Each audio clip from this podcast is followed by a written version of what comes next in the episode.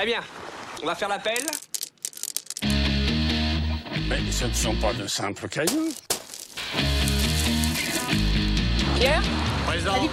Pierre Présent. Pierre Présente. Pierre Présent. Les, les petits, petits cailloux, cailloux. L'émission d'archéologie de Radio Campus Paris. Et les pierres devinrent petits cailloux. Après quatre années de bons, ronds et loyaux services, les pierres qui roulent cèdent la place aux petits cailloux, votre nouveau magazine d'archéologie sur Radio Campus Paris. On y parlera toujours d'archéologie, pas de panique, mais un petit peu différemment. L'équipe s'agrandit pour vous proposer plus de reportages, d'enquêtes, de micro-trottoirs, de balades sonores, de revues de presse, etc. Préparez-vous, on sera partout. Alors, c'est parti. À vos marques. Prêt? Partez Et Plouf On se jette à l'eau. Au programme de notre première émission, un plongeon dans une piscine olympique, un autre dans les eaux froides, malheureusement plus tant que ça, de l'Arctique, un autre dans le sable chaud du Proche-Orient, encore un autre au pied de grandes statues, et un petit dernier dans une bulle. Nous recevrons en effet Hélène Gemma, conservatrice du patrimoine au service régional d'archéologie d'Île-de-France et responsable territoriale en charge des dossiers d'archéologie sur la Seine-Saint-Denis, qui viendra nous expliquer les enjeux archéologiques de la préparation des Jeux Olympiques de 2024. Puis, avant d'évoquer la mise au jour des vestiges du pavillon du Parti communiste à l'Expo de 1937, Rémi viendra, enfin donc moi, hein, euh, je viendrai vous parler des enjeux du réchauffement climatique pour la conservation des sites du pôle Nord. Et puis Mathilde, bah, donc moi, vous expliquera les risques qu'encourt le patrimoine archéologique syrien euh, avant de présenter un petit peu d'actualité de BD avec Fanny. Les Jeux Olympiques de Paris 2024, quelle affaire cette histoire? Fanny, tu es là pour nous en parler un peu plus précisément. Pourquoi est-ce qu'on parle de ça quand on parle d'archéologie? En quoi c'est intéressant? Oui. Alors, l'invité que nous avons le plaisir de recevoir ce soir pratique une discipline qui relève euh, parfois de la lutte gréco-romaine et de la gymnastique artistique. Car oui, on parle bien d'archéologie et d'actualité autour des Jeux Olympiques. Hélène Gemma, bonsoir. Bonsoir. Alors, on disait tout à l'heure, vous travaillez au service d'archéologie de France. Vous êtes responsable territorial en charge des dossiers d'archéologie de Seine-Saint-Denis. En quelques mots, est-ce que vous pourriez décrire votre métier? Oui, alors mon métier est assez simple. En fait, j'étudie, je- j'invento- enfin, j'inventorie, je protège, je conserve le patrimoine, en l'occurrence archéologique, dans le but de le transmettre aux générations futures. Merci. Alors, on va se concentrer sur les Jeux Olympiques d'été qui seront accueillis par la métropole parisienne en 2024. Si beaucoup d'infrastructures existent déjà, d'autres doivent être construites, notamment en Seine-Saint-Denis, comme les villages olympiques, à proximité de la future gare Pleyel ou le centre aquatique. Quels sont les secteurs en cours d'aménagement qui font l'objet actuellement de prescriptions archéologiques? Tous. en fait, oui, il y a le- les gros projets, euh, les nouveaux projets qui sont liés avec les, en lien avec les Jeux Olympiques. Donc, il y a le village olympique en, à Saint-Denis et l'île de Saint-Denis et Saint-Ouen. Euh, il y a le cluster des médias. Le village des médias qui est lui basé à la Courneuve, Duny et le Bourget, euh, qui va accueillir donc notamment tous les, les journalistes du monde entier et les épreuves de volleyball, de badminton, de, de tir, et effectivement la piscine olympique qui plutôt qui va accueillir les épreuves de, de water polo à la Courneuve. Et donc tous ces projets, en l'occurrence en Seine-Saint-Denis, vont faire l'objet de prescriptions et font déjà l'objet de prescriptions de diagnostic archéologique. D'accord. Est-ce qu'on a une idée en termes de surface sur euh, la proportion qui sera diagnostiquée sur la surface totale de ces aménagements? Alors en proportion, on est à peu près, ça dépend par rapport au projet, mais ça va de 16% du projet jusqu'à 30-40% du projet. D'accord. Petite question, est-ce qu'on peut rappeler ce que c'est qu'un diagnostic archéologique? Oui, alors un diagnostic archéologique, bonne question. Euh, donc là, on est dans le cadre de l'archéologie préventive, c'est-à-dire qu'on intervient en amont des projets d'aménagement pour vérifier la présence-absence de vestiges et, euh, en cas de découverte de vestiges, de les conserver, soit par le biais de, de mesures conservatoires ou bien par le biais de fouilles archéologiques si on n'a pas de solution de conservation in situ. Et la première étape pour cela, il y a donc le diagnostic archéologique. En fait, les archéologues interviennent sur euh, le terrain, réalisent des tranchées, euh, vont sonder 10% de l'ensemble de l'emprise du projet pour vérifier donc la présence-absence de vestiges. C'est comme si on allait chez le médecin qui pose un diagnostic et ensuite on, voit ce qu'on fait. Alors justement, 2024, c'est demain en termes d'aménagement du territoire. Du côté des aménageurs, il y a un calendrier à tenir. Comment s'est organisé du côté de l'État et des opérateurs d'archéologie? Alors oui, il y a le calendrier qui est assez serré puisque la date euh, des Jeux Olympiques, on ne peut pas la reculer, hein, elle est fixée. Euh, donc effectivement, au niveau des aménagements, il faut anticiper. Et ce qui est intéressant, enfin ce qui est important, c'est dans le cadre du Code du patrimoine, les aménageurs peuvent nous saisir le préfet de région pour réaliser les opérations avant même de déposer le permis de construire dans le cadre des projets. Donc c'est ce qui s'est passé pour l'ensemble des projets de la Seine-Saint-Denis. Donc euh, l'aménageur, la Solidéo, la société de livraison des Joueurs olympiques, a saisi euh, le préfet de région. Nous avons donc euh, édicté les prescriptions de qui vont avoir lieu pour les premiers tout, début 2019. Et, euh, et, je ne sais plus quelle était votre question. Comment ça s'est organisé euh, avec euh, l'INRAP, les autres opérateurs Alors très simplement, à... enfin très simplement. En fait, dans le cadre, je suis effectivement responsable territorial de la Seine-Saint-Denis, mais également je copilote finalement les, les projets olympiques version archéologie. Et dans ce cadre-là, donc j'ai réuni l'ensemble des opérateurs du, de, du département pour justement balayer l'ensemble des projets, voir les calendriers et savoir qui allait prendre les opérations. Parce que là, je, pense que vous allez me poser une question par rapport aux interventions, qui intervient et comment. Alors en fait, euh, pour euh, intervenir en archéologie préventive, il faut être habilité. Et en Seine-Saint-Denis, nous avons deux opérateurs qui sont habilités pour réaliser les diagnostics dans un premier temps. Donc c'est le département de la Seine-Saint-Denis qui a son service archéologique. Il y a trois mêmes opérateurs. Il y a même l'unité archéologique de Saint-Denis. La ville possède son propre service archéologique. Et l'INRAP qui est l'opérateur national. Donc ces trois opérateurs interviennent sur le territoire, chacun sur son champ d'intervention. Euh, donc dans un premier temps, nous, allons, nous consultons le plus petit opérateur euh, concerné. Donc si c'est sur un aménagement de la ville de Saint-Denis, c'est l'unité archéo qui est premièrement sollicitée. Euh, donc il donne un avis oui ou non il prend en charge l'opération. Et si ce n'est pas le cas, s'il ne prend pas en charge l'opération, c'est l'INRAP qui a une fonction supplétive qui réalise le diagnostic. Et donc pareil pour les autres projets dans les autres communes du département. On saisit, on consulte le bureau départemental d'archéologie de la Seine-Saint-Denis et qui se prononce sur la prise en charge ou non des, opérations. Et donc en amont, nous avons réalisé une, une réunion avec l'ensemble des opérateurs, balayé les projets et ils se sont positionnés bien en amont sur la prise en charge de certains de ces projets de, des Jeux Olympiques. D'accord, donc l'ensemble ne revient pas à l'INRAP euh... Non. D'accord. Même si une grande partie, quand même, en Seine-Saint-Denis revient à l'INRAP, il y a juste le, le, projet donc, de la piscine olympique. La maîtrise d'ouvrage, pour le coup, est départementale, et donc c'est le bureau départemental d'archéologie qui va réaliser le diagnostic. D'accord. Donc si j'ai bien compris, les premiers diagnostics auront lieu au début 2019. Donc pour l'instant, aucune découverte n'a encore eu lieu. Euh...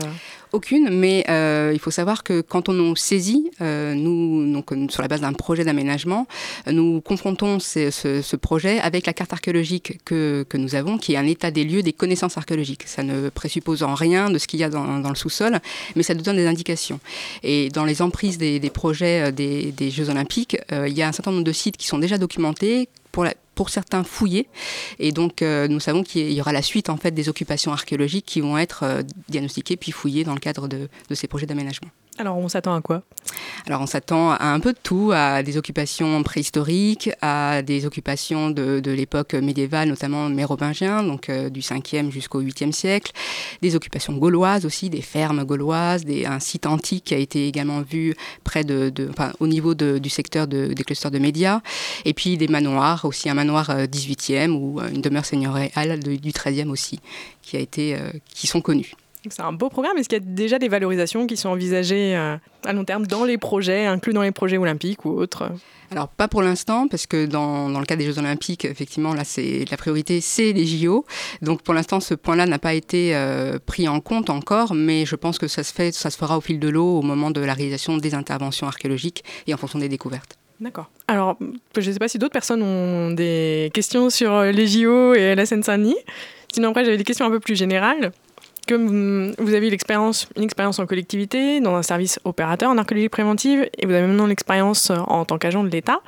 Et donc, est-ce que de votre point de vue, on a aujourd'hui les moyens de soutenir une archéologie de qualité par rapport à l'activité en aménagement? Alors, je vais vous répondre que ça dépend des territoires, en fait. C'est vrai qu'en Ile-de-France, on est une, une, région assez particulière. Euh, c'est à 31% du PIB, c'est 1,5% de taux de croissance par an. C'est beaucoup d'aménagements. Euh, donc, il y a effectivement l'opérateur national qui intervient sur le territoire. On a euh, six services de collectivité qui sont habilités au sein de la région pour réaliser les opérations de diagnostic. Donc, c'est très bien. On a une collectivité, enfin, une région assez bien dotée. Après, effectivement, les, ça serait bien si on avait plus de moyens euh, pour mieux réaliser les opérations et pas être contraint au niveau notamment des, des temps de réalisation. Mais bon, je pense qu'avec les moyens que l'on a en région Île-de-France, euh, on s'en sort pas si mal. voilà. Et est-ce que vous pouvez dé décrire un peu plus, par exemple, comment un projet arrive jusqu'à votre table avant d'être prescrit? Comment ça se passe? Alors, il y a différentes voies, il y a différentes possibilités. Euh, la première, donc c'est vous avez un, projet d'aménagement. Donc vous allez déposer un permis de construire euh, auprès de, demander un permis de construire auprès de le service urbanisme de votre ville, et ce service va nous transmettre le dossier, le permis de construire. Alors c'est pas tous les dossiers, euh, notamment il y a tout ce qui est zone d'aménagement concerté. Donc là vous êtes un gros aménageur. Les projets qui font moins de 3 hectares dans ce cadre-là ne, ne nous sont pas transmis. Donc on a tous les autres projets, les, les- permis de construire de la maison individuelle, par exemple, on peut, on peut obtenir ces- ce type de documents. Euh, donc ça, c'est la voie un peu habituelle. Et puis, on a l'autre voie où c'est l'aménageur, donc vous-même, vous connaissez très bien, enfin, un peu le- les procédures archéologiques, et euh, vous décidez de nous saisir directement, sans passer par la case euh, service urbanisme de la ville, pour savoir s'il y a une sensibilité archéologique sur le terrain sur lequel vous comptez projeter votre aménagement. Et donc ça, c'est avant même de déposer le permis de construire. Donc voilà les deux possibilités, les deux voies, en fait, par lesquelles nous parviennent les dossiers. À ce propos, j'avais une petite question. Est-ce que les aménageurs, par rapport au JO, est-ce qu'ils ont consulté la carte archéologique avant de réfléchir ou de proposer un plan Alors, ils nous ont consulté, nous, ah, avant de pro- proposer le projet d'aménagement. Oui. Non, alors le projet d'aménagement était déjà acté, et ça, c'est effectivement, c'est éminemment politique. C'est là, je, je sors des débats, euh, c'est tout ce qui est stratégie euh, d'aménagement du territoire, projet structurant au sein d'une commune, enfin voilà. Donc non, ils ne nous ont pas consultés avant de, de cibler les zones sur lesquelles ils comptaient aménager. Par contre, ils nous ont sollicité avant même de déposer les permis de construire. Là, on est vraiment en amont. Donc, ils nous ont saisis directement euh, pour savoir. euh, donc, on a balayé ensemble en fait les, les- les sujets sensibles, et c'est comme ça qu'on a pu balayer très rapidement les secteurs Seine-Saint-Denis et Paris aussi. Ce sont les deux, euh, secteurs qui sont, euh, qui sont concernés par les diagnostics archéologiques dans le cadre des JO. Vous avez dit que les diagnostics commenceraient début 2019. Est-ce que vous avez une idée des délais que vous aurez pour réaliser et diagnostic et ensuite fouille avant que les aménagements débutent pour 2024 Donc ça fait 5 ans en tout, c'est vraiment très court. Alors euh, là, on est vraiment très en amont. Donc début 2019, diagnostic. S'il y a une fouille, on peut espérer au mieux fin 2019, début 2020, euh, sachant que les projets d'aménagement, enfin les travaux commenceront aux alentours de enfin, fin 2020-2021. D'accord. Donc, euh, pour une partie d'entre eux, Euh, il y a le secteur village olympique où là les travaux vont décaler dans le temps. Euh, donc il y a des premiers travaux en 2020 et il y a une seconde phase de travaux en 2022. Ok. Donc ça fait vraiment en fait des, des délais courts même pour la construction, quoi. Oui. Mm. Ok. On espère qu'il n'y aura pas trop de retard alors. Il n'y en aura pas parce qu'ils ont anticipé tout ça. Bien sûr. Et il y a des réajustements au niveau du, des permis de construire, en fait, justement, là, quand ils vous consultent, est-ce qu'ils sont capables de, de changer de quelques mètres pour éviter euh, d'abîmer telle zone? Non, enfin effectivement c'est un point sur lequel on, on peut réfléchir ensemble. Il a déjà été convenu, notamment dans le secteur des villages olympiques, qu'en cas de découverte de vestiges, notamment on sait qu'il y a un manoir qui a été fouillé dans- en 1996 et qu'il y aura la suite en fait qui va être découverte, décou- oui découverte. Euh, dans ce cadre-là, il y aura une protection in situ des vestiges. Donc ça, ça a été acté, enfin ça a été acté, ça a été dit en tout cas par la Solidéo. Euh, donc on est vraiment dans une mesure conservatoire euh, de façon justement à réduire les délais euh, pour la réalisation des travaux. Est-ce qu'on peut imaginer la réalisation d'un musée des Jeux Olympiques 2024 avec tout ce qui a été découvert à l'occasion des, des fouilles? Ouais. Oui, pourquoi pas? Alors ça, ça dépendra des découvertes, encore une fois. Et oui, ce serait intéressant. Je pense aussi euh, les Jeux Olympiques euh, qui ont eu lieu en, en Grèce, où le, le métro lui-même était une sorte de musée euh, euh, à ciel ouvert, en fait. Donc oui, pourquoi pas, parce que les Jeux Olympiques, c'est une chose, mais il faut penser aussi à tous les projets annexes, connexes, en fait, donc notamment la ligne Grand Paris, euh, Grand Paris Express. Donc pourquoi pas imaginer des vitrines avec des vestiges archéologiques euh, sur les quais de métro, euh, ce serait, ce serait intéressant. Vous sentez les pouvoirs publics euh, sensibles à ce genre de valorisation possible? Oui, à partir du moment où euh, effectivement ça, hum, ça donne la valeur en, en fait à leur projet, je- oui, ils sont très sensibles. Et puis à l'histoire de- de- d'un territoire, c'est c'est important même euh, enfin, pour la population, même pour les élus. Donc l'archéologie n'est pas seulement un risque, c'est euh, ça peut être quelque chose de. Ouais. ouais, ouais, tout à fait. Et du coup, ça représente euh, une grosse hausse de l'aménagement, ces Jeux Olympiques, par rapport à un aménagement euh, classique, pour la Seine-Saint-Denis par exemple? Non, non, en fait, euh, la Seine-Saint-Denis est un département qui, est assez euh, couvert au niveau archéologique, c'est-à-dire qu'on a une très bonne connaissance du territoire, on a des zones de secteurs euh, sensibles qui sont bien répertoriées, donc on a pas mal, beaucoup de dossiers qui nous parviennent, donc les géos pas plus qu'un autre. La seule différence, c'est que c'est un projet éminemment politique euh, et structurant aussi pour le territoire. Mais euh, voilà, c'est pas pas un projet euh, enfin différent les autres, mis à part euh, cet aspect politique. Et, du coup, vous diriez pour conclure que c'est, enfin pour conclure, pas pour conclure, mais que c'est une opportunité ces JO ou c'est avant tout un risque pour les vestiges archéologiques? C'est les deux, je vous dirais, parce que tous les projets déjà à la base sont un risque pour, euh, pour les vestiges archéologiques, que ce soit les JO ou autres. Donc c'est les deux. Et puis après, si je mets ma casquette d'archéologue, c'est une super opportunité. Donc, donc voilà. Chouette alors. Est-ce que justement il y a une découverte récente euh, en Seine-Saint-Denis euh, en dehors des Jeux Olympiques qui serait intéressante, euh, qui, qui, vous a marqué ou, Très récente. Alors il faut savoir que ça fait dix mois que je suis arrivée au service régional d'archéologie. Euh, la découverte, moi, qui, bah, c'est pas une découverte marquante. Euh, c'est euh, donc effectivement, je suis préhistorienne à la base et effectivement, on a découvert très récemment donc une petite concentration de silex taillé de, de l'homme de Cro-Magnon. Donc voilà, moi, je, petits cailloux quoi. Petits cailloux, tout à fait. Donc voilà, c'est pour la petite anecdote. Mais sinon, il y a plein de projets en, en Seine-Saint-Denis, notamment un projet aussi important qui est en lien avec la basilique Saint-Denis, puisqu'il y a le projet de construction de la flèche qui va certainement aussi avoir un, un induire un enfin, des, conséquences au niveau archéologique. Donc ça aussi, c'est, à mon avis, les découvertes, si on fait des, des fouilles archéologiques, vont être assez importantes dans ce secteur et remarquables pour quantifier un petit peu l'activité archéologique, combien d'opérations sont menées en Seine-Saint-Denis à l'année, par exemple, à peu près, en moyenne? Mise en œuvre? Oui. Alors moi, cette année, puisque c'est le seul recul que j'ai, pardon, actuellement, on est à une vingtaine d'opérations de, de diagnostic archéologique et trois fouilles archéologiques ont été menées également.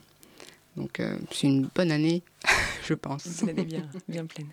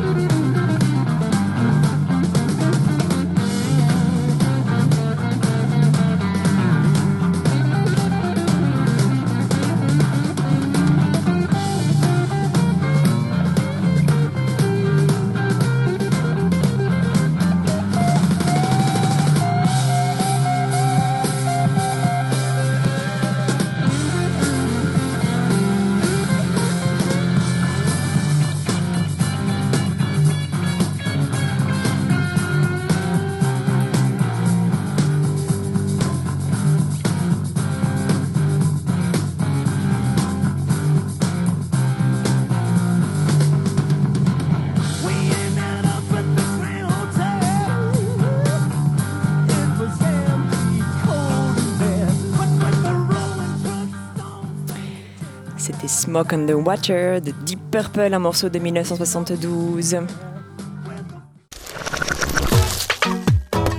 Radio Campus Paris. Et quelle magnifique transition vers le sujet de la chronique de Rémi, Smoke on the Water. Ça parle un peu de, de climat, de danger sur l'eau, de la fumée, etc. Qu'est-ce que tu de quoi tu vas nous parler, Rémi? Bah, justement, on pourrait presque l'appeler pour nous Smoke on the Ice. Le problème, c'est qu'il y a justement plus de glace. Alors, bah voilà. Donc justement, la, la semaine dernière, on, on nous a demandé pourquoi et, et comment le, le réchauffement climatique mettait en danger les sites du pôle Nord. C'était dans, dans l'émission euh, En Futur En Simone. futur- on, on salue les copains en futur Oui, Simone. on salue. C'était très chouette comme émission. Et euh, à laquelle tu étais d'ailleurs, Léa. Mais, mais oui, tout à fait. C'était super. Bon. Et donc cette interrogation, elle, elle faisait suite à un grand appel international de chercheurs, comme pour le coup c'est quand même un, peu à la mode ces, derniers temps. Alors il faut aussi dire que cet appel, il est un peu différent, il a été fait dans un journal scientifique, donc avec comité de lecture, mais laissé en accès libre pour toucher le plus de monde, tout en conservant une certaine validation euh, par la communauté de chercheurs. Et donc il s'agit de faits, c'est quand même 46 études qui ont été mobilisées. Ça devient difficile à nier comme euh, phénomène. Et justement, alors que c'est loin d'être un mode de communication grand public, l'appel a été pas mal relayé tout autour du monde. Le réchauffement climatique ne fait pas que toucher les oiseaux et les polaires, il ne fait pas que toucher les gens qui ne trouvent plus de quoi se nourrir et doivent partir, expulsés par une sécheresse et une chaleur rendant la Terre invivable. Non, le réchauffement climatique touche aussi le passé, le patrimoine, la mémoire. Dans l'Arctique, on a souvent parlé de la force de l'impact qu'a ce réchauffement sur les vies humaines. C'est par exemple un village, celui de Shishmaref en Alaska, d'ailleurs, juste à côté du, premier terrain auquel j'ai participé dans le Grand Nord. Donc ces gens avec lesquels on, a vécu, euh, discuté, qui sont venus nous voir régulièrement.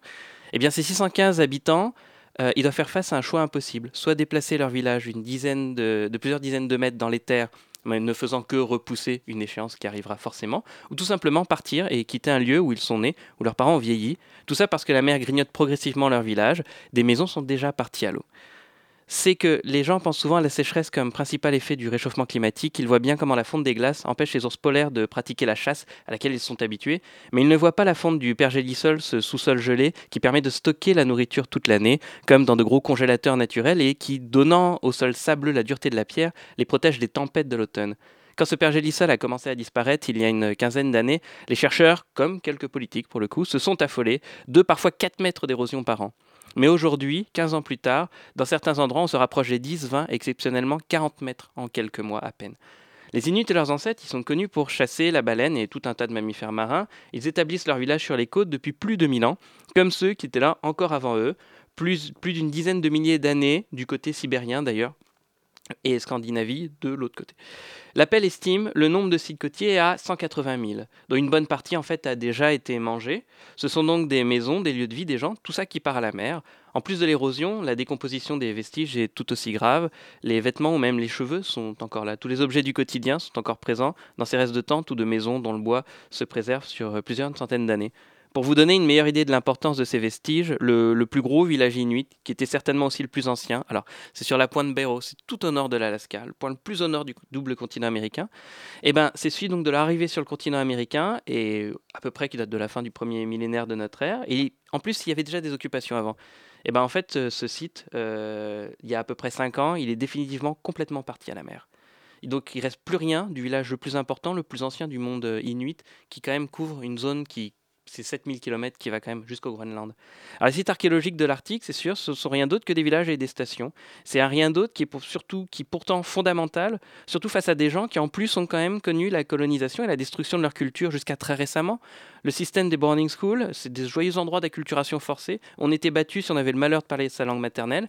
Et ben il arrêté que dans les années 90 en, au Canada, ce qu'on oublie souvent cette proximité.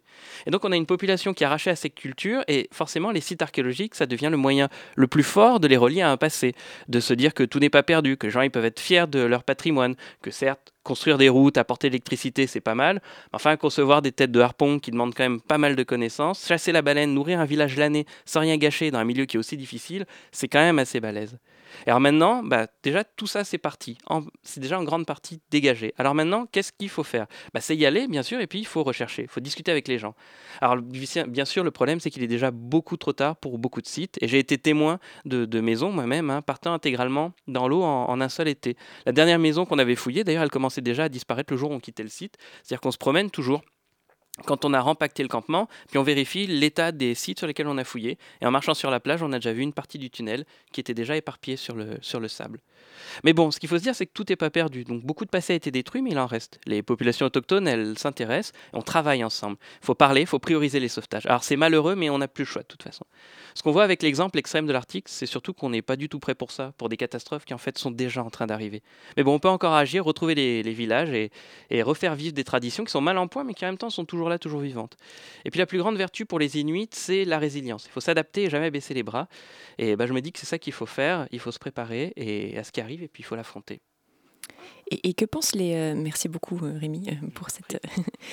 justement, comme tu viens de l'expliquer, les Inuits qui sont des populations qui sont connues pour leur forte résilience, qu'est-ce qu'ils pensent eux de, de, ça? Est-ce que ça les rend extrêmement tristes ou est-ce qu'ils ne s'arrêtent pas et ils continuent et ils travaillent comme ils ont toujours fait Alors bah justement, c'est un, un, vrai problème, c'est que les personnes les plus anciennes, qui arrivaient quand même à avoir un peu de culture de la part de leurs parents, donc les personnes les plus vieilles, elles continuent de résister, mais c'est des gens qui résistent jusque dans la mort. Par exemple, il y, a des maisons qui sont parties à la mer, et ben les vieux occupants ils sont restés dans la maison parce qu'ils n'allaient pas la quitter. Et en même temps, chez les jeunes, on est face à des gens qui sont perdus, qui de toute façon parlent pas bien leur langue. Les boarding schools, en plus, on, passait, on, allait on était envoyé de l'autre côté du Canada. On pouvait voir ses parents à Noël, point barre. Donc c'était quand même très violent, et ce qui fait que c'est une, violence qui fait que s'augmenter. Donc soit ils partent, mais ils n'aiment pas trop partir, et euh, c'est un des taux de suicide les plus forts au monde, en fait. Est-ce que c'est une archéologie qui est, euh, qui, qui, est soutenue en fait et, favorisée aux États-Unis et au Canada? Alors, euh, les politiques nous disent tout le temps que oui, et pourtant on vient encore de perdre des financements. Ça l'a été au moment, où, au moment du GIEC, où le GIEC a fait tous ses...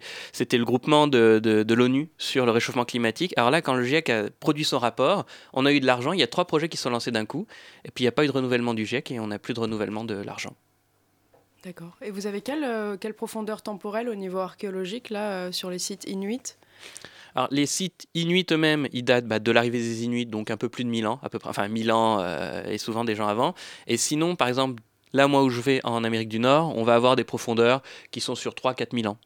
Parce que c'est les mêmes sites qu'on va réoccuper, puisque c'est des mêmes stations. C'est un petit peu comme dans les Alpes, on a des, des stations saisonnières, et c'est toujours les mêmes qu'on va réoccuper, parce que là, il y a des ressources, il y, y a des raisons pratiques d'occupation du territoire. Du coup, on comprend bien que c'est l'archéologie de l'urgence. Comment ça se passe techniquement? Est-ce qu'il y a des hum, manières de faire particulières ou euh, c'est juste une question de temps?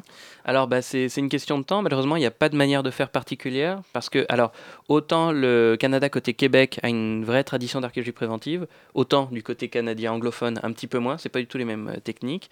Et en plus, on est dans des zones où on ne peut pas euh, faire intervenir de grands moyens mécaniques.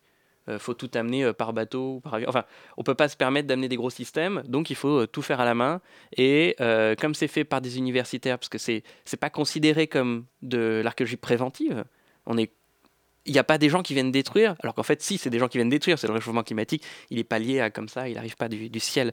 enfin, si, mais du fait de, l'action d'autres gens. Et en fait, on se dit pas ça, donc ce qui fait qu'on n'enclenche pas tous ces trucs-là, et on se retrouve avec des équipes très réduites qui sont uniquement des projets de recherche universitaires. C'est comme s'il n'y avait que le CNRS qui pouvait fouiller ces choses-là. Donc évidemment, on peut pas, on n'a pas le temps. On est cinq. Et le, le, rapport du GIEC là, qui est sorti il n'y a pas très longtemps qui dit que voilà, qui, qui pense qu'on ne pourra pas aller au-delà, enfin on sera forcément au-delà de 2 degrés euh, euh, si on continue euh, comme ça. mais déjà les 2 degrés, c'est déjà terrible et c'est déjà pour, les sites archéologiques. Enfin là on est déjà dans bah Alors de toute façon, dans, dans l'Arctique, l'effet, c'est connu que l'effet il est à peu près 2 à 3 fois plus important que partout ailleurs sur Terre. Donc on les a franchis déjà les 2 degrés. ce qui fait d'ailleurs que en plus de euh, tout ça, bah, il y a aussi euh, la végétation qui arrive d'un coup. Euh, c'est une zone de toundra, donc il n'y a pas d'arbres. Là, tout à coup, on va avoir des arbres, des arbustes, ce qui fait qu'on a des feux de forêt de feux de forêt de toundra qui n'existaient pas avant, donc qui viennent détruire tout ce qui était affleurant. Puis parallèlement, d'ailleurs, c'est aussi même très grave pour la forêt boréale qui est en dessous, qu'elle devient très malade, qui ne peut pas survivre à ce réchauffement. Donc on se retrouve avec une espèce de forêt qui est en train de s'établir, mais ça, l'établissement d'une forêt, c'est plusieurs milliers d'années. Donc on est juste au stade où c'est pas en bon état. Donc c'est vraiment trop trop tard et et il faut s'armer d'une grosse boîte de Kleenex euh, quand on travaille sur cette, euh, sur cette zone, euh, en plus d'avoir des gros bras et, de partir très vite. Parce qu'on est face à des gens qui, qui, recherchent, et ce qui est normal d'ailleurs. Et Chichmarev, c'est terrible de travailler avec des gens de Chichmarev, même si en même temps, c'est passionnant parce qu'on comprend à quel point tout ça prend une, ça prend une ampleur d'un seul coup, l'archéologie. C'est pas juste à comprendre comment les gens étaient. C'est pas limite à côté, euh, les explications de le roi c'est pépère, c'est tranquille, on fait oui, c'est mignon, il fait vivre les gens, et puis quoi. Là, on est face à du vivant directement, on est dedans. En parlant de, destruction, de vestiges inévitables et euh, dramatiques, il y a d'autres régions aussi où les vestiges archéologiques sont détruits. Euh, auditeurs, armez-vous, accrochez-vous à votre chaise et à votre table. Oui, alors on n'a pas tout à fait fait exprès, mais là on est vraiment dans l'archéologie du sauvetage hein, des, Jeux des, Jeux olympiques au pôle Nord. Moi maintenant je vais vous parler d'une actualité malheureusement qui dure depuis déjà plusieurs années. C'est la destruction dramatique du patrimoine syrien à laquelle on assiste et qui, qui reste vraiment euh, un sujet, euh, un sujet d'aujourd'hui. Donc euh, il y a eu une conférence jeudi dernier qui, portait sur les dégâts causés par la guerre, donc sur le patrimoine syrien. Elle s'est tenue à l'Institut d'archéologie à Paris, rue Michelet. Et elle portait précisément sur le site de Marie, qui se trouve dans l'est de la Syrie et qui était une grande cité de l'âge du bronze, dans laquelle on avait trouvé de, riches temples, un grand palais, etc. Et donc c'est le directeur de la mission de Marie, Pascal Buterlin, qui est également professeur à l'université Paris 1, qui nous a présenté un triste état des lieux du site. Le palais, dont les murs étaient jusqu'alors conservés sur plusieurs mètres de hauteur, a été bombardé et toute la surface du site est aujourd'hui criblée de trous de pillage monumentaux. L'état réel dans cette affaire, c'est ça. C'est-à-dire le bâtiment est détruit en probablement 60-70%. Deuxième élément important, c'est la question du pillage et de son évaluation. Ça s'est fait essentiellement à travers euh, de la télédétection, on a pu accéder au site, Marie, c'était ça, vous le savez quand on regardait ailleurs que sur les chantiers de fouilles. C'est ça maintenant, tout simplement, puisque le site a été soumis à un pillage de manière massive, un pillage artisanal, mais un pillage industriel, avec des profondeurs au moins de 5 à 6 mètres pour les trous principaux. Donc la grande difficulté, euh, là, vous, bien sûr, on n'a pas les images, c'est simplement d'évaluer les, dégâts. On ne peut pas se rendre sur le terrain, donc on travaille, comme il l'a dit, sur euh, télédétection, c'est-à-dire à partir de photos satellites qu'on a généralement beaucoup de mal à obtenir, bien sûr, en zone de guerre. Le constat, en tout cas, qui est dressé, euh, c'est que l'état du site est absolument catastrophique. Il a été très grandement endommagés.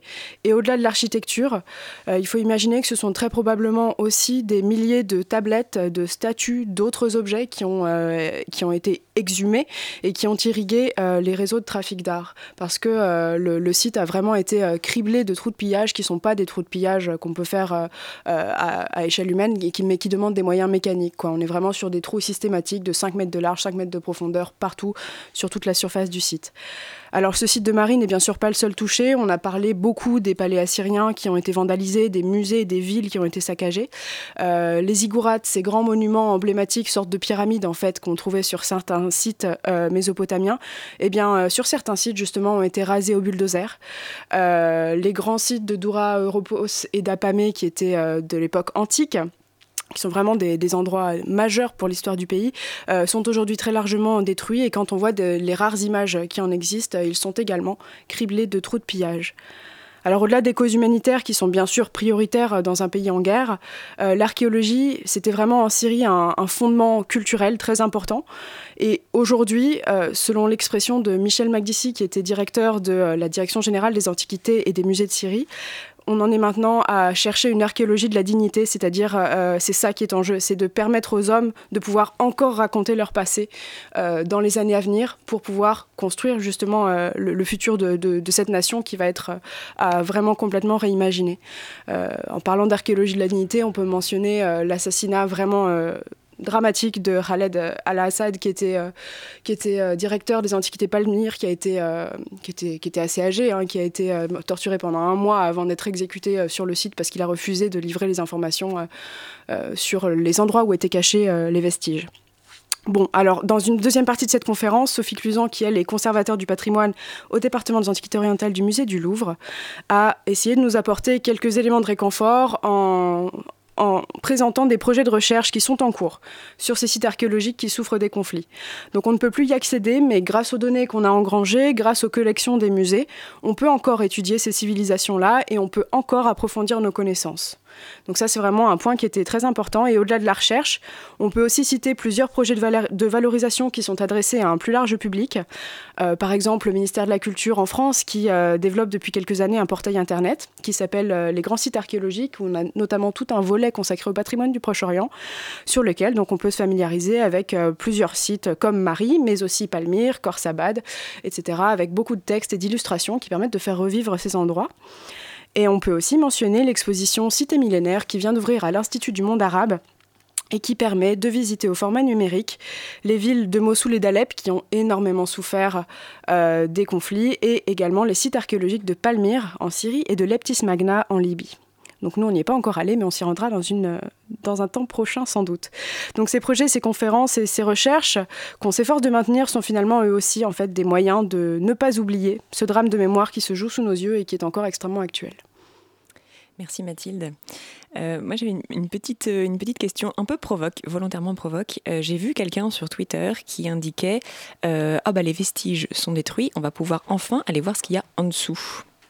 Est-ce que c'est complètement absurde? Est-ce que est-ce qu'il y a des est-ce qu'il y a des vestiges qui étaient inatteignables parce que protégés parce que voilà ou est-ce que voilà qu'en est-il? Qu'est-ce que tu en penses? Euh, c'est une réalité en fait. Les sites, euh, les sites archéologiques, on a toujours les couches bien sûr les plus récentes au-dessus et les occupations les plus anciennes en dessous. Donc sur des sites euh, mésopotamiens, on, est, on a des occupations de plusieurs millénaires. Par exemple, à Babylone, l'occupation la plus connue, c'est la dernière avec les grandes voies processionnelles, les, les, décors de toutes les couleurs. Là, on est sur des périodes assez récentes, on est au premier millénaire et en fait, il est probable que cette ville était occupée beaucoup plus anciennement. Et dans ce cas-là, c'est des vestiges auxquels on n'avait pas accès.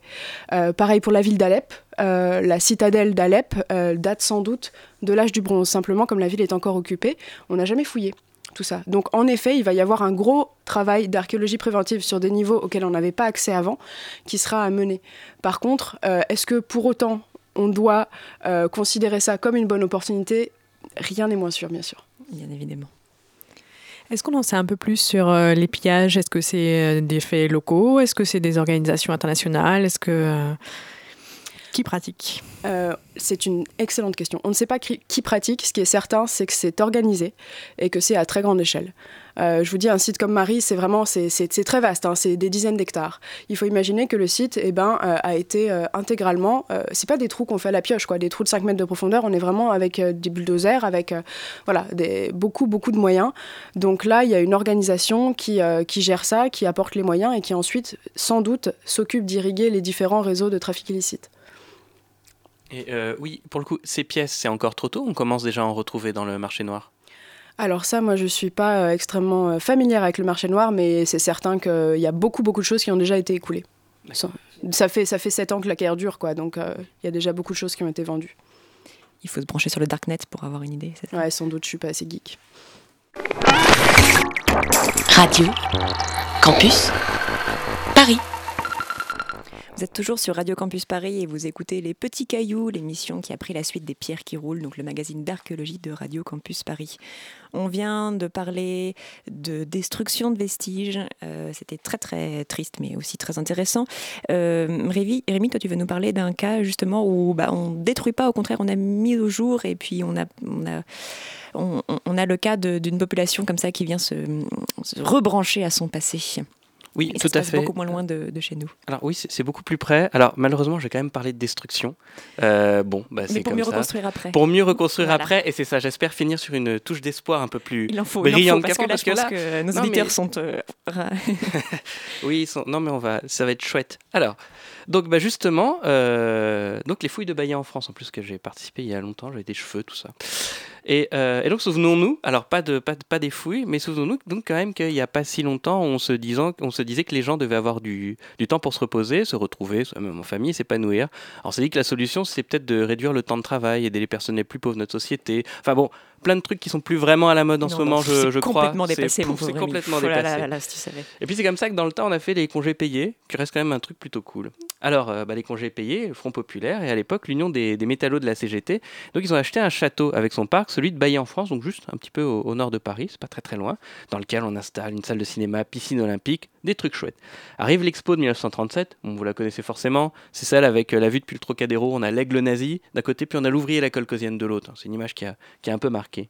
Et donc, les métallos, ils aident pour le montage du pavillon soviétique, alors l'URSS donne deux des massifs en béton armé comme remerciement. On les installe évidemment dans le parc où vient euh, camper et s'amuser, où on vient camper et s'amuser en famille.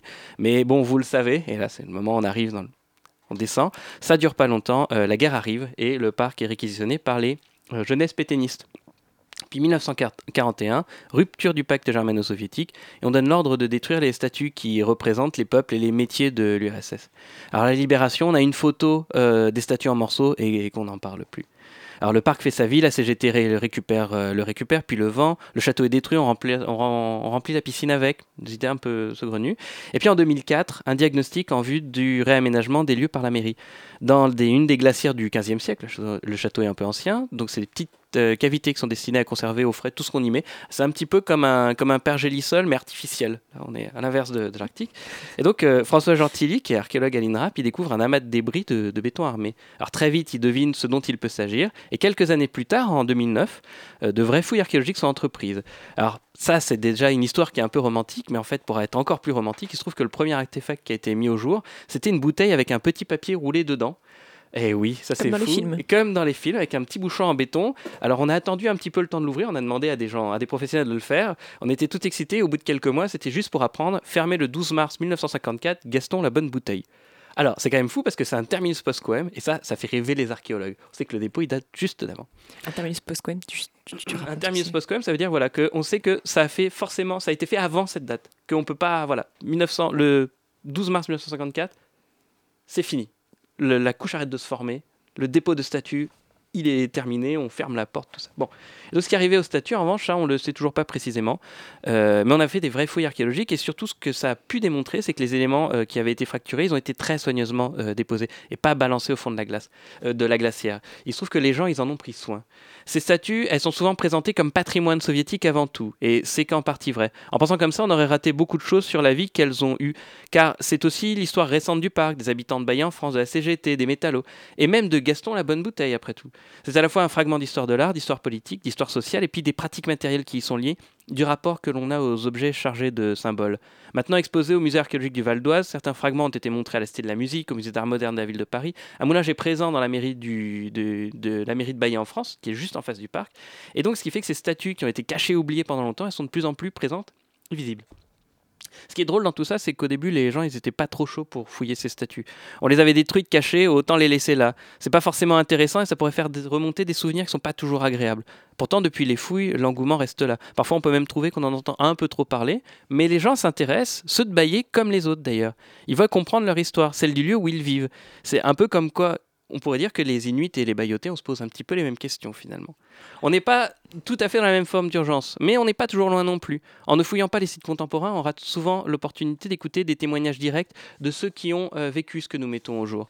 On, veut mettre de la distance par peur de ne pas avoir assez de recul, alors que souvent, par peur de la confrontation, on fait que perdre et oublier des choses. Et pendant la fouille, on a eu la chance d'ailleurs de recevoir des visites de personnes qui avaient grandi avec le parc. Certains souvenirs étaient difficiles à évoquer, mais pour eux, donner une consistance au passé d'un lieu où ils ont vécu et que leur expérience ne disparaisse pas, c'est ça le plus important, qui était à la fois pour eux, mais aussi pour les autres. Tu veux dire que l'archéologie est donc un outil euh, de, de relations sociales et de, mise en, de mise en communauté. De, voilà, on peut faire communauté autour de l'archéologie? Ah, mais totalement, c'est même un des meilleurs moyens, je trouve. Est-ce que la Russie s'est emparée de ces vestiges de l'URSS Alors la Russie, elle s'en est pas vraiment emparée. Ils ont fait des trucs bizarres. C'est-à-dire qu'ils ont essayé vaguement de s'en emparer. Résultat, ils ont voulu faire leur propre copie. Puis ils ont fait leur propre copie du, monument sans s'intéresser aux fouilles archéologiques. Et ce qui fait que d'ailleurs que leur monument, il est faux. Ils ont utilisé les moulages, mais les plans et les moulages, c'est pas du tout ceux qui ont été, euh, qui ont, qui- qui- qui- c'est pas du tout les, les vrais. C'est-à-dire qu'en fait, euh, Tchaïkov, c'était un, qui est, qui est le sculpteur, c'était un vrai sculpteur. D'ailleurs, ces statues, elles sont très belles. Ça aussi qui est impressionnant, c'est qu'en fait, c'est beau. Et, euh, et il a tout resculpté manuellement après la truelle. Donc en fait, les moulages correspondent pas, et les quelques documents qu'ils ont, correspondaient pas à l'ensemble du truc. Il y a des choses qu'il a moulées comme ça sur le vif. Donc il y avait des, des choses faux dans le tas. Et ce qui fait que la Russie s'en est emparée, mais, mais mal. Enfin, ils ont, fait, ils ont recréé une propre version en fait. Donc ils sont pas du tout emparés des, ves- emparés des vestiges de Baillet. Ils ont fait un truc à côté. Il y a eu une, euh, une couverture 3D qui a été faite de ces, de ces statues. Qu'est-ce qu'il en est aujourd'hui? À quoi elle a servi? La, couverture 3D, elle a, surtout servi à, bah, à discuter avec les gens, à leur montrer euh, comment ça marche, parce que comme ces statues elles sont en débris, l'avantage de la 3D, c'est que là, on pouvait les remettre à l'échelle, et puis avec des petits casques de réalité virtuelle, d'immersion, d'un coup, on voyait vraiment l'ensemble de, ce, de ces massifs. Comme ils sont quand même en partie détruits, on a pu reconstituer le puzzle comme ça. Et puis en plus, la façon dont on l'avait faite, ce qui était pour le coup pas trop mal, euh, c'est que euh, c'est il y a un système d'annotation et le système d'annotation, tout le monde peut aller y rajouter des données. Et ce qui fait que plusieurs fois, ce modèle, les données qui sont dessus, les informations qui sont liées à ce modèle, on les a augmentées et on les a améliorées en fait. Donc pour l'instant, ça existe. Et donc aujourd'hui, les statues, elles sont toutes ou... Alors, euh, euh, la plupart. La, la- la plupart sont à Guéry-en-Vexin, mais, mais pas toutes. La plupart des fragments, oui.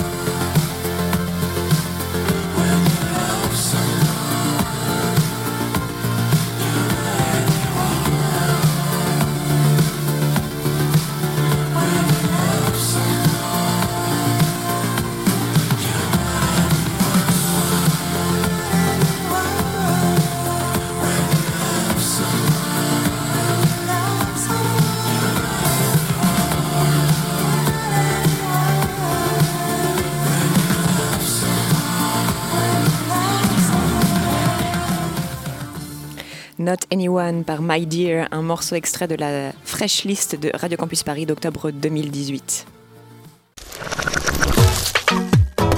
Radio Campus Paris. Il est 20h50 sur Radio Campus Paris. Euh, c'est l'heure d'inaugurer notre nouvelle rubrique, notre rubrique BD littéraire actualité. Fanny, tu veux, tu es venue nous parler de la sortie d'une petite BD. Oui, alors sorti, c'était en 2012. hein, mais aujourd'hui, on va buller un peu avec trois bandes dessinées d'Éric Lebrun, qui sont parues en 2012 aux éditions Glénat. Elles ont pour thème l'art préhistorique avec trois époques, donc trois volumes, une époque par volume, l'Aurignacien, le Gravétien solutréen et le Magdalénien.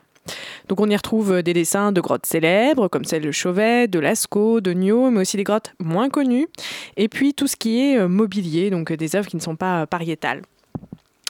Alors c'est hum, un auteur qui livre un dessin en noir et blanc, qui réserve la couleur à certains dessins, notamment euh, justement les œuvres pariétales, qui ça fait ressortir. Chaque tome est accompagné de repères chronologiques et d'une bibliographie, donc c'est extrêmement bien renseigné du point de vue scientifique. Et c'est l'occasion en fait de découvrir ou de redécouvrir l'ensemble de ces œuvres préhistoriques de manière très visuelle et donc toujours aussi très documentée. Alors, il ne s'agit pas d'un récit ou d'une histoire, c'est vraiment une illustration de tout ce qu'on connaît scientifiquement sur les, euh, les œuvres préhistoriques. Et ça peut nous permettre de poser quelques questions aussi. Par exemple, l'auteur pour s'appuyer sur des reproductions pour dessiner tout ce qui est œuvre, justement. Mais comment faire pour euh, dessiner les hommes, les femmes, euh, scénariser leur vie, leur donner un visage, leur donner des tâches? Quels pièges faut-il éviter? Autant d'écueils quand la donnée scientifique est lacunaire. Et donc là, je vais laisser la parole à ceux qui ont été voir l'exposition au Louvre. Oui, alors avec, euh, avec Rémi, euh, cette semaine, on est allé visiter l'exposition L'archéologie en bulle qui se tient à la petite galerie du musée du Louvre et c'est en ce moment, euh, jusqu'à la fin de l'année, je crois, ou jusqu'en janvier, que se tient cette exposition. Si vous souhaitez aller la voir, on vous a préparé un petit compte-rendu. On est avec Rémi, on va visiter l'exposition L'archéologie en bulle au musée du Louvre. Bah, tu, peux décrire un Ça peu va Dis-nous. Eh ben alors là, on est à l'entrée de l'exposition et on arrive sur un portrait de Champollion.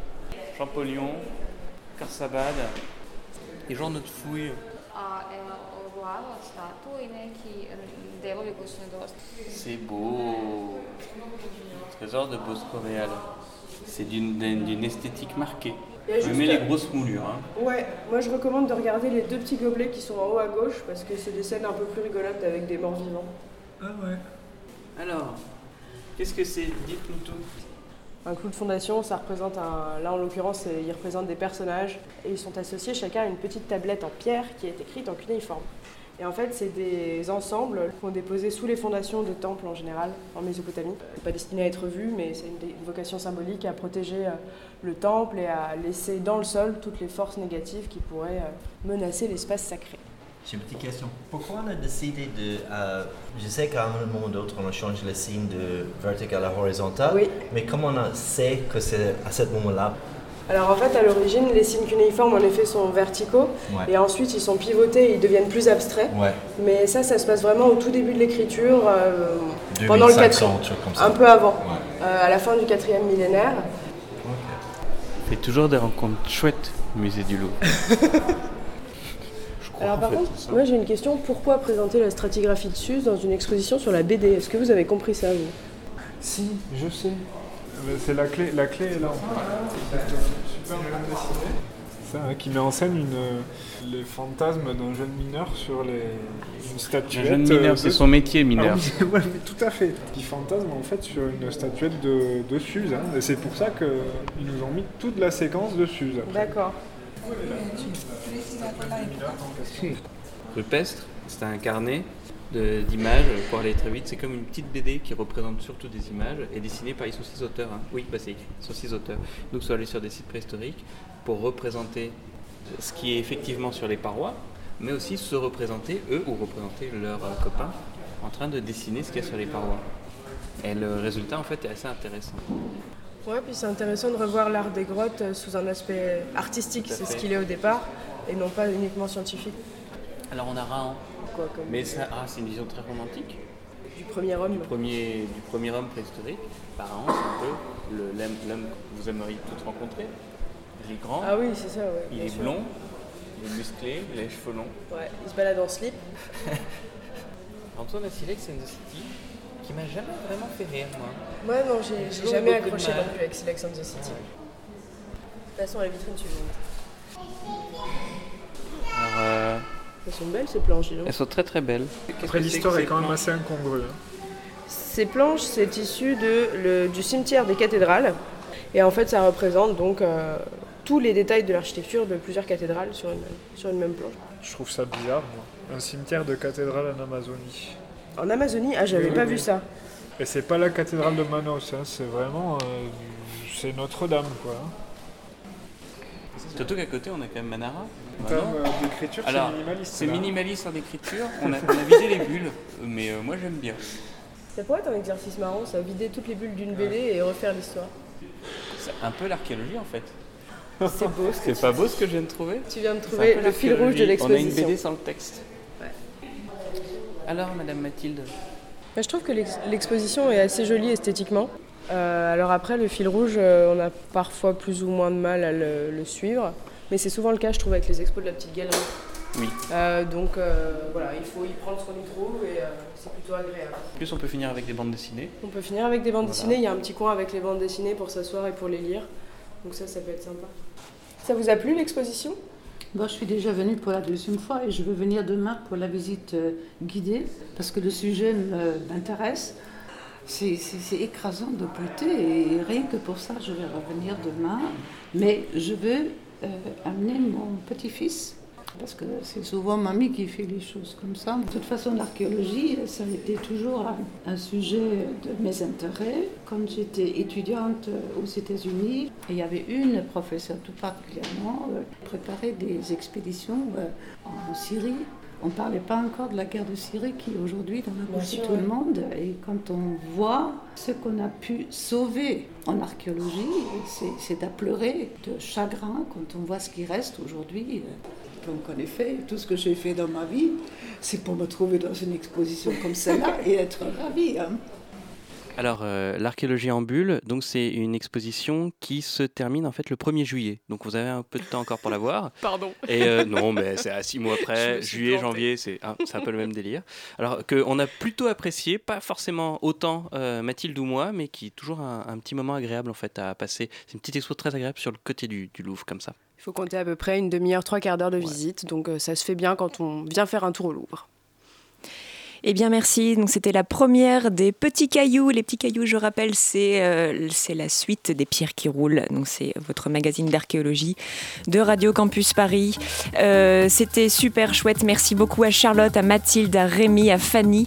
Un immense merci à Adèle qui a réalisé euh, cette émission. Merci Bravo. beaucoup, Adèle. On se retrouve très vite sur les réseaux sociaux. On va mettre notre, notre page en ligne Twitter, Instagram, Facebook et on va être partout, partout, partout, promis, promis, juré. Et on se revoit tout bientôt. Bonne soirée sur Radio Campus Paris. Bonne soirée.